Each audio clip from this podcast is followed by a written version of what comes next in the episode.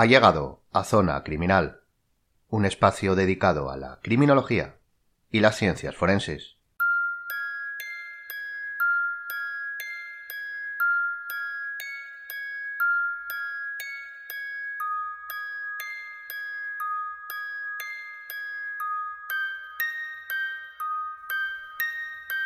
El programa de hoy puede, y solo puede, ser el inicio de una especie de apartado dentro del podcast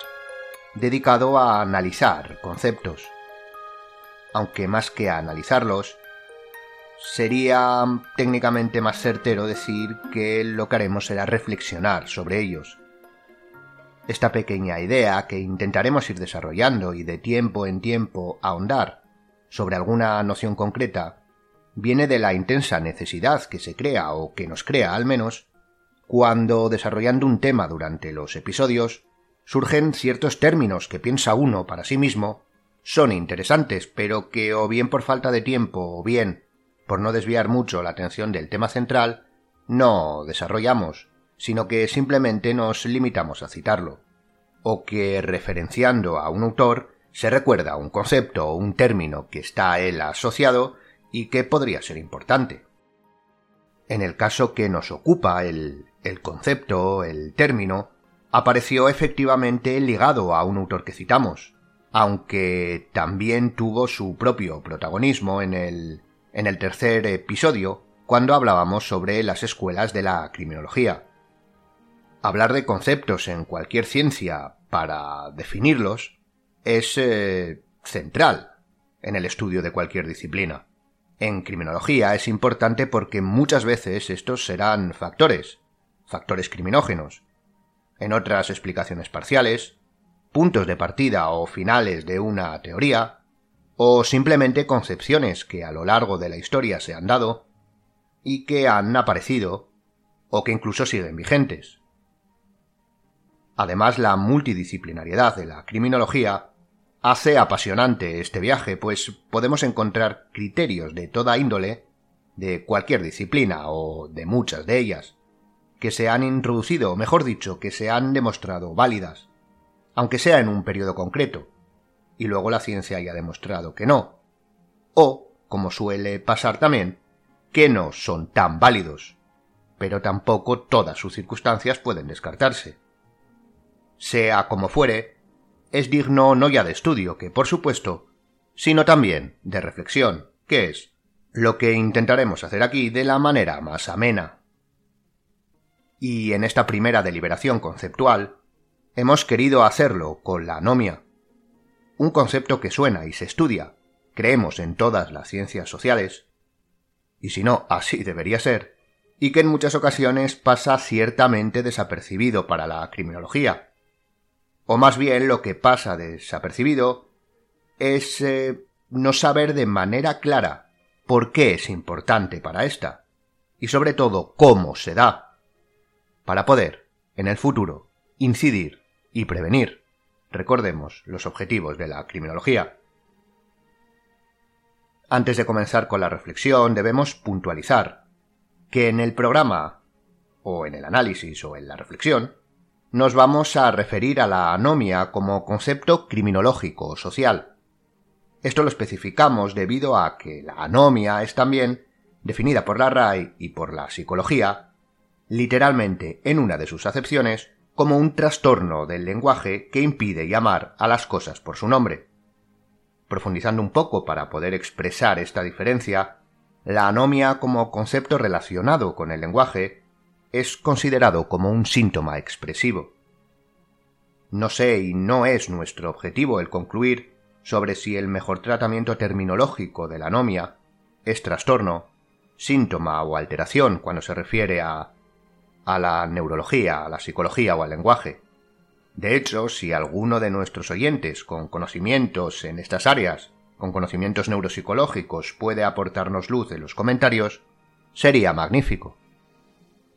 Pero nuestra única finalidad es, como decimos, aclarar que hoy vamos a profundizar sobre la anomia, ahora sí, entendida como la primera y segunda acepción de la RAE,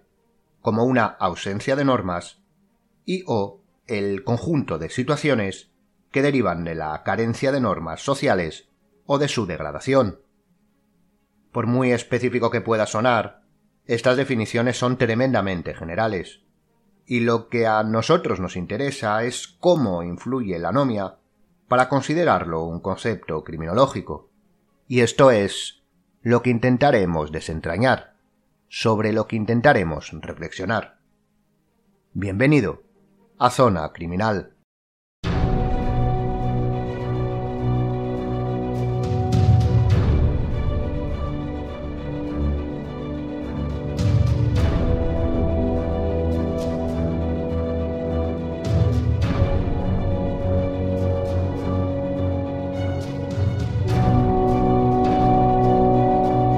concepto anomia, a pesar de haber sido estudiado y formado parte de teorías sociales,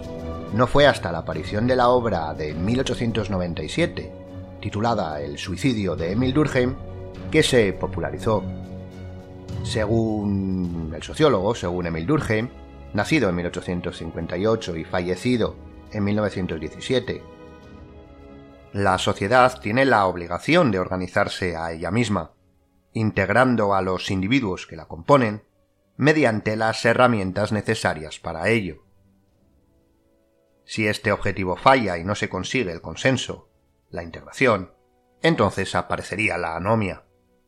Y esta anomia, como explicaba el autor, puede llevar al individuo al suicidio por no sentirse o estar integrado y entender que no forma parte de, de la sociedad del todo pero estas herramientas con las que la sociedad debe garantizar ese consenso, ese cumplimiento del contrato social, podríamos decir, esa organización, esa integración tiene factores binomiales. Por un lado estarían los que podrían calificarse como técnicos, mediante normas, leyes, entre las que obviamente se incluirían las jurídicas, pero también las de otra índole, como demográficas, culturales, etc., y por otro lado las subjetivas, las ideas, las creencias, los valores individuales e incluso las costumbres, aunque realmente y antropológicamente, incluso jurídicamente, esta última es eh, ciertamente discutible, pues está íntimamente ligado al aspecto cultural, que está emplazada en las herramientas técnicas, es decir, objetivas, ya que aunque cada uno pueda interpretar la cultura de una manera individualizada, es decir, tenga su creencia sobre ellas, la cultura, para poder ilustrarlo, en la que nacemos, está ya dada. No se desarrolla o no la desarrollamos nosotros en, en nuestro carácter o personalidad, sino que es ella la que más puede influir. Pero dejando un poco de lado este, este debate que puede ser interesante y que puede tener muchas matizaciones, la idea principal es eh, esa binomialidad esa separación entre lo que serían normas objetivas técnicas y inferenciadas y normas subjetivas individuales. El gran aporte de la obra de Durkheim, retomando el, suicidio, fue convertir un hecho social, como es este, como es la autolisis, en un hecho explicado empíricamente. Era la primera vez que una acción que tiene en su mayoría la concepción de subjetiva cada individuo que lleva a cabo su suicidio lo hace por motivos personales, ya sean económicos, emocionales, etc., podía explicarse, era la primera vez que esto podía explicarse por motivos empíricos, razonados y validables. Pero ¿qué interés, además de la explicación del suicidio como concepto criminógeno, puede tener la anomia para explicar la delincuencia? Se debe tener en cuenta que no siempre la sociedad tiene la capacidad de organizar de manera positiva su propio ser. Las normas, entendidas como limitación jurídica, pueden incluso ser modificadas e ir adaptándose a los avances sociales, cambios culturales, y esto obviamente es extensible a la delincuencia, a las nuevas formas de delitos, a los nuevos delitos, a los tipos de víctima y a los victimarios. Y estos cambios, debido a,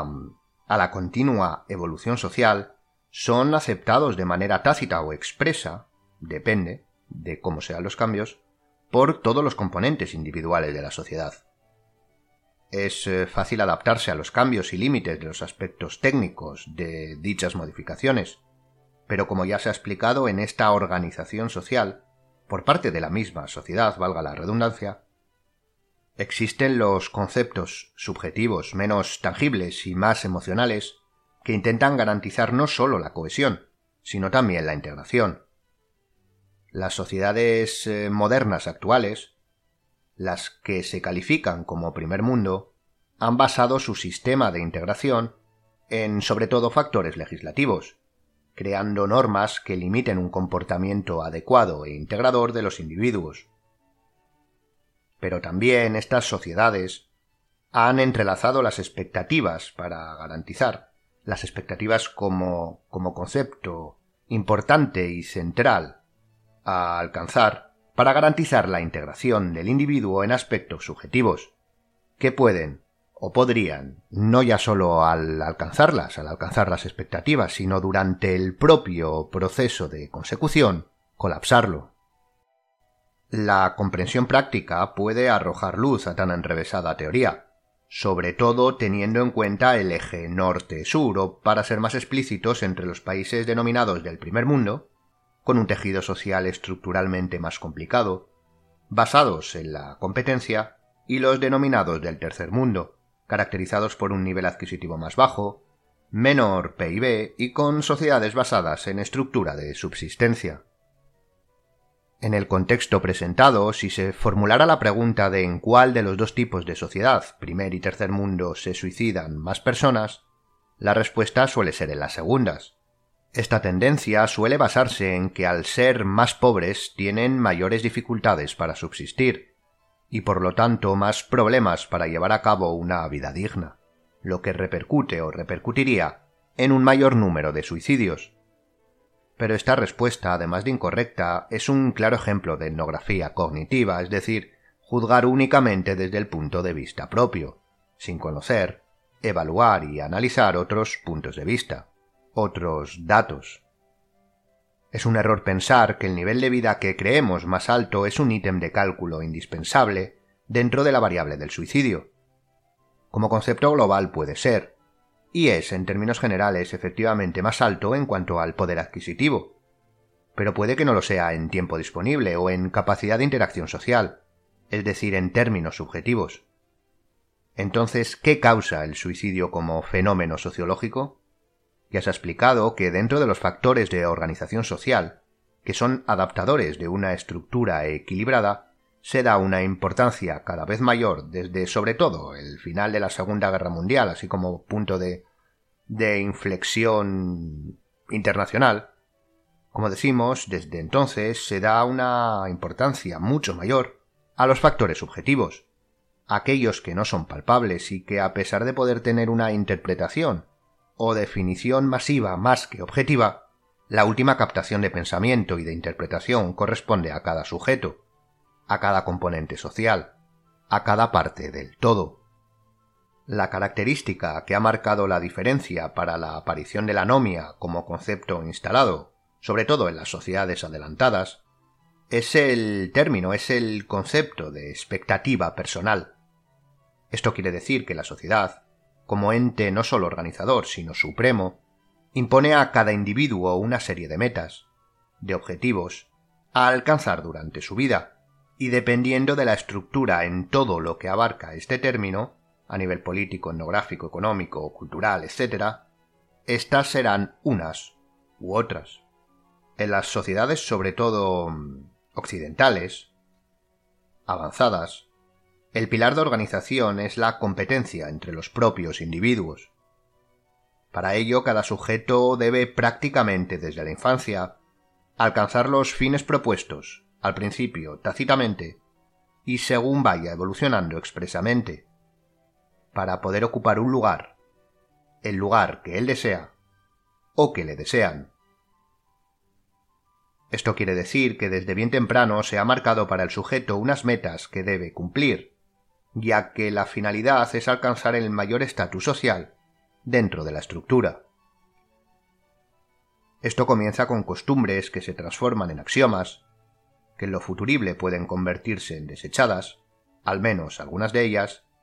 tales como, abrimos comillas, para conseguir un buen trabajo debes estudiar, debes conseguir un buen trabajo con un buen sueldo, cerramos las comillas, y así prácticamente se bombardea al sujeto con este tipo de prefectos, que van de lo general hasta la invasión total de la esfera individual, con otros axiomas como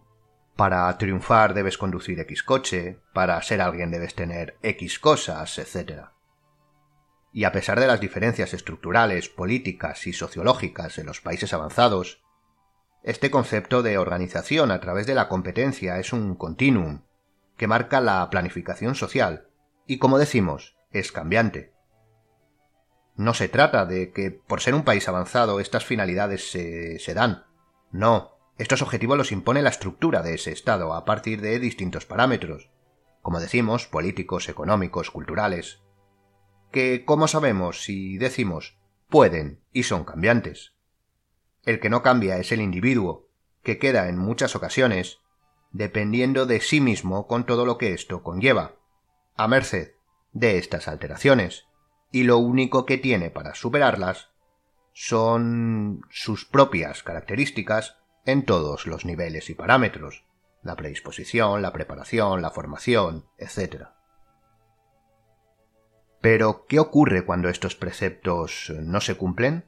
O peor aún, ¿qué ocurre cuando el individuo consigue superar todas estas obligaciones pero no alcanza la meta supuesta que debiera pertenecerle? Pues es aquí donde comienza la anomia tal y como se quiere presentar en este programa. La organización ha fallado, la estructura no ha cumplido, y la sociedad no está capacitada, por lo menos aún, para poder encaminar de nuevo socialmente a los individuos que se encuentran en esa situación. Si un sujeto tras estudiar, formarse, no consigue trabajo o consigue un trabajo pero no como él creía, comienza la anomia. Cuando un sujeto no consigue alcanzar sus objetivos, sobre todo cuando estos son impuestos de manera tácita, como hemos dicho, por cualquier razón, comienza la anomia. Cuando una persona no cree estar preparada para competir con las reglas impuestas, comienza la anomia. En cambio, en las sociedades menos desarrolladas, basadas más en la subsistencia y supervivencia que en el alcance de objetivos no ya subjetivos, sino impuestos y etéreos como el reconocimiento o la notabilidad,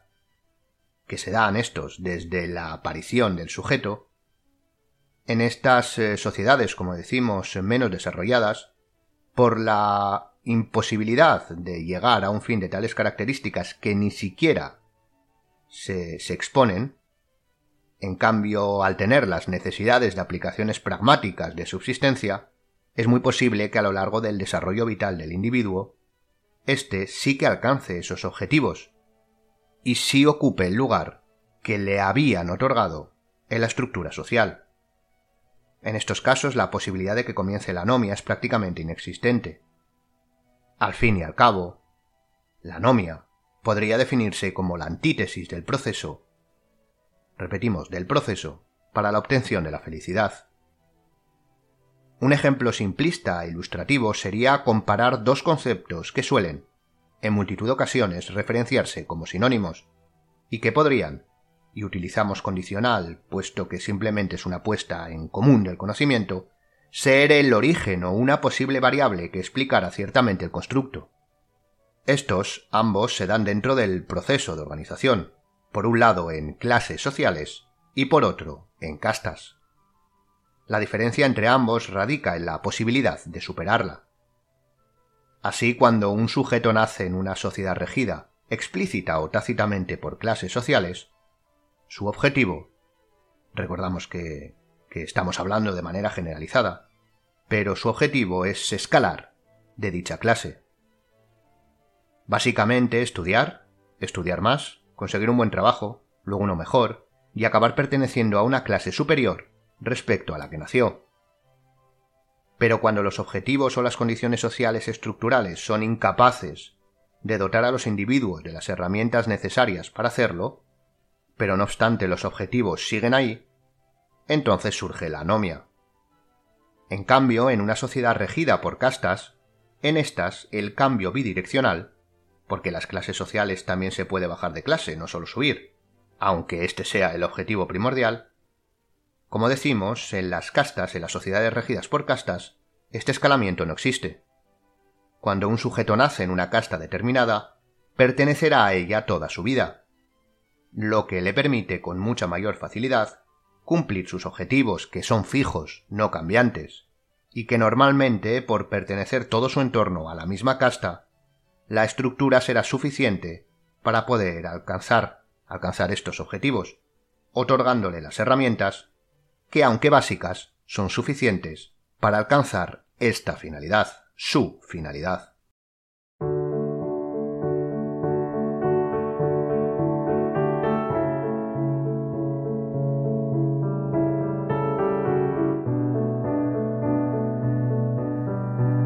Llegados a este punto, debemos preguntarnos por qué la anomia es un concepto importante para la criminología.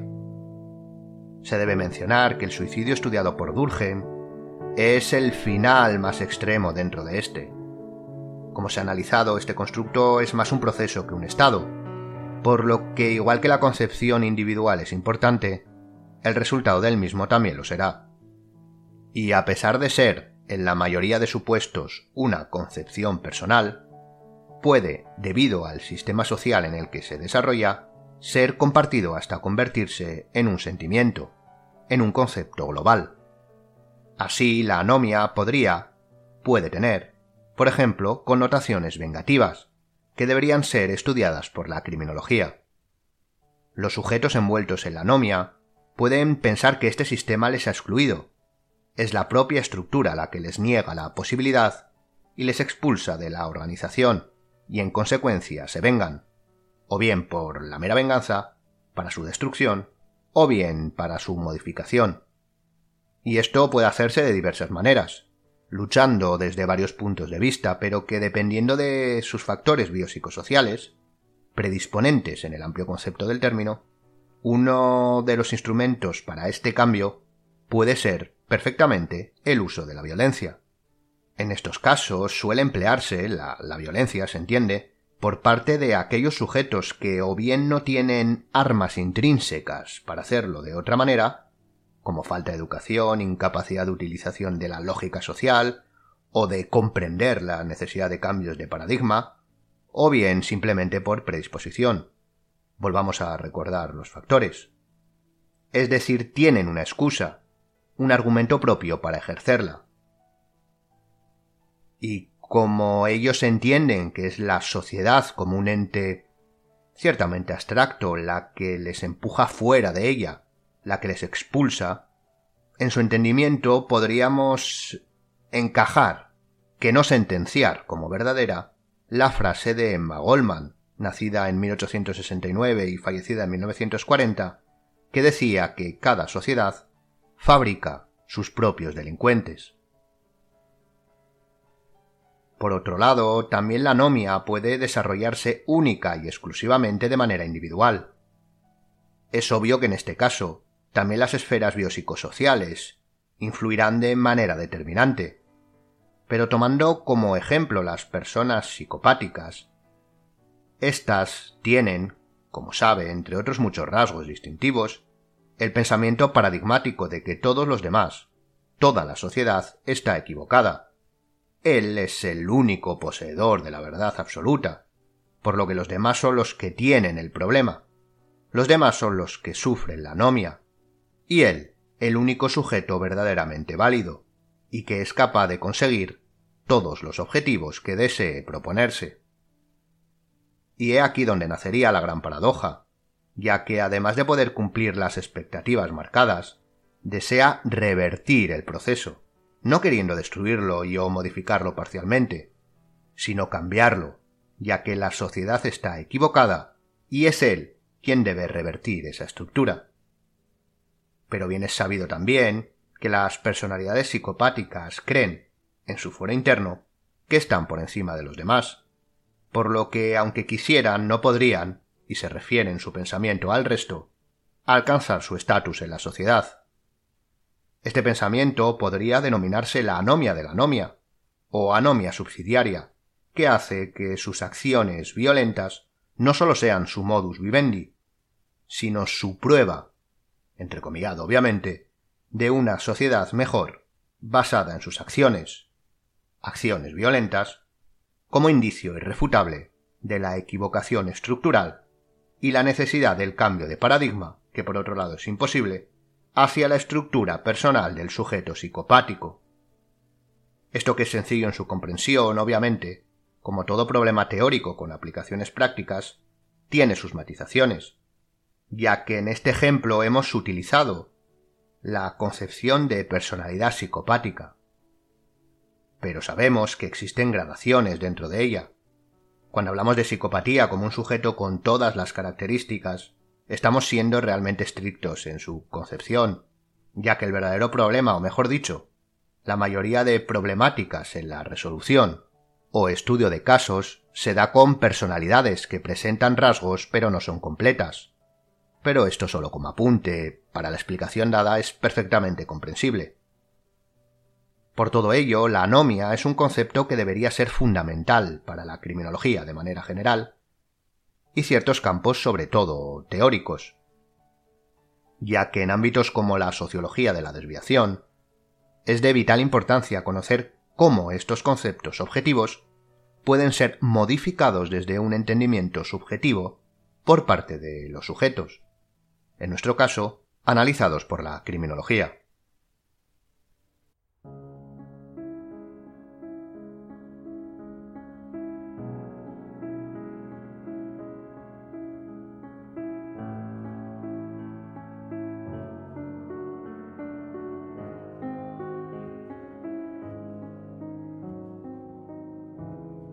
Y para ir finalizando, como ámbito de estudio no puede dejar de mencionarse la víctima como posible objetivo de la anomia en un proceso delictivo y o judicial.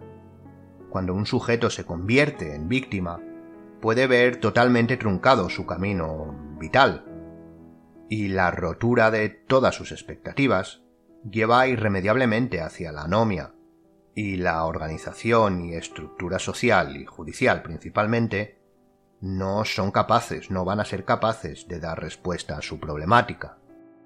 A su problemática en este sentido anómico, se entiende.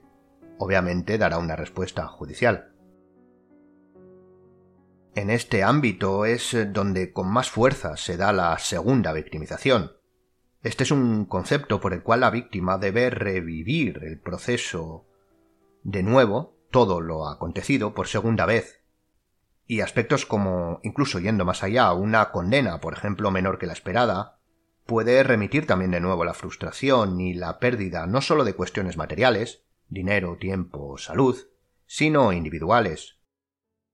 o mejor dicho, subjetivos, como la pérdida de confianza, de valores, de problemas psicológicos, y por tanto desembocar en la anomia. Aquí tenemos que dejar claro que no es un objetivo primordial de los procesos judiciales el el minimizar la segunda victimización. Son aspectos que están ligados al propio proceso, pero no quiere decir que por parte, por ejemplo, de la criminología, no se le pueda hacer un caso o poner el foco de estudio y análisis en, en estas características, en estas circunstancias.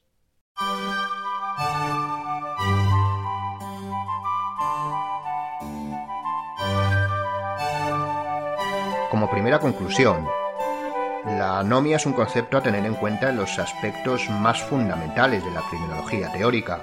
que tendrán obviamente su eco a nivel práctico.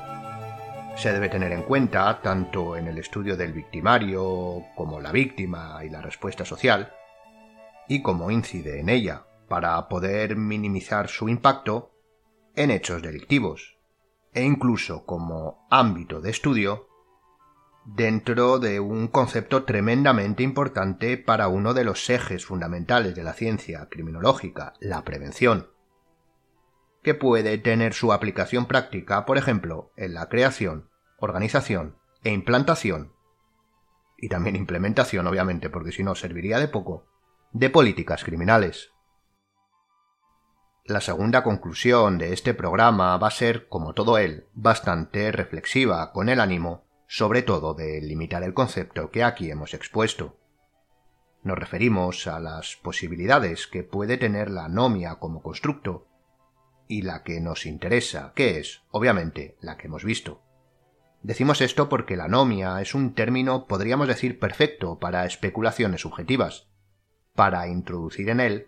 o interpretarlo desde ideologías, desde puntos de vista políticos, etc. Cosa que obviamente no nos interesa. Por ejemplo, cuando hemos hablado de la posibilidad de explicar dicho fenómeno, al menos de manera aproximada o parcial, teniendo en cuenta la organización en clases sociales o castas, en un primer momento se podría pensar o bien que es más relajado vivir en una casta porque no va a producir una anomia social, ni individual probablemente, o bien, e igual de lícito es pensar, que la anomia como proceso social grave no es algo extendido, y que siempre será mejor intentar conseguir lo máximo posible y tener una vida plena, cada cual con lo que desea. Por otra parte, también se puede abrir la discusión sobre su superación o al menos su control, y aquí vuelven a aparecer de manera básica dos vías. Aquella que dice que lo mejor es cambiar la estructura social para que los sujetos que la componen no la sufran, lo que sería abogar por la igualdad plena en todos los sentidos, y la visión que indica que lo mejor, y dado que la anomia, aunque estructural, la realidad es que afecta a nivel individual, y este es el verdadero problema para la criminología, esta segunda vía indicaría que lo que debemos hacer es preparar a los individuos para que sepan contrarrestarla, luchar contra ella, es decir, darles las herramientas para que puedan por sí mismos solventarla y superarla, obviamente. La anomia no sería un proceso negativo per se, sino que otorgaría al sujeto la capacidad de reflexionar sobre cómo y con qué y o con quién encarar su camino vital. Pero como decimos en nuestro caso, en este programa, en este podcast, estas son discusiones que no nos competen. Primero porque pueden estar salpicadas de ideología y por lo tanto subjetivismos. Y en segundo lugar porque en caso, por ejemplo, de solicitar la opinión, bueno, mejor dicho, la opinión no, el estudio de un criminólogo, ya que a un profesional se le contrata para que estudie y analice, no para que emita opiniones, aunque sean profesionales, entrecomillado, pero como decimos, eh, cuando se solicita el, el análisis y el estudio de un criminólogo sobre este aspecto para poder minimizarla, se deberían tener datos y conocimientos de otras disciplinas y datos concretos de la situación, la zona en la que se va a intervenir, etc. Y aquí única y exclusivamente hemos reflexionado sobre el concepto de manera holística. Debemos tener claro que como científicos sociales eso es un criminólogo, un científico de su ciencia, obviamente, la objetividad y el empirismo deben ser las únicas guías. Esto, por supuesto, todo el mundo lo asegura y lo asiente, pero cuando entra como objeto de estudio un concepto o constructos que pueden ser interpretables por cada uno, entonces siempre se intenta arribar el estudio, o lo que es peor, las conclusiones al prejuicio ideológico de cada cual. Por eso hacemos la aclaración y decimos que no, que un científico de cualquier ciencia, de cualquiera, debe ser objetivo, aparcar su ideología, y si las pruebas desmienten o descalifican esta, pues lo sentimos, pero las pruebas son las pruebas, y nuestro egocentrismo no puede empañar el empirismo. Repetimos, de cualquier ciencia, jamás. Así que siempre, siempre, siempre, objetividad y empirismo. No hay otra. Aquí lo único que hemos intentado es sacar a la palestra uno de tantos conceptos que pueden explicar al menos parcialmente ciertos comportamientos que podríamos catalogar como desviados. Nuestro único propósito con esta reflexión es aportar el conocimiento de ciertos conceptos, más allá de lo que podríamos o los que podríamos eh, calificar como comunes dentro de la criminología, aunque estamos seguros que nuestra audiencia versada como está en cuestiones criminológicas y criminalísticas, lo conocía o le sonaba, pero el poder dedicar unos minutos a un concepto importante e intentar despertar la curiosidad intelectual, que quién sabe puede derivar en un estudio más a fondo, incluso la dedicación de una tesis, una tesina, etc., sería un logro mayor de lo esperado. Como decimos, descubrir e informar es nuestro único objetivo. Y hasta aquí el programa de hoy. Como siempre, dejamos la bibliografía utilizada para la elaboración del tema, por si fuera de su interés, en la descripción. Gracias por escucharnos y hasta la siguiente Zona Criminal.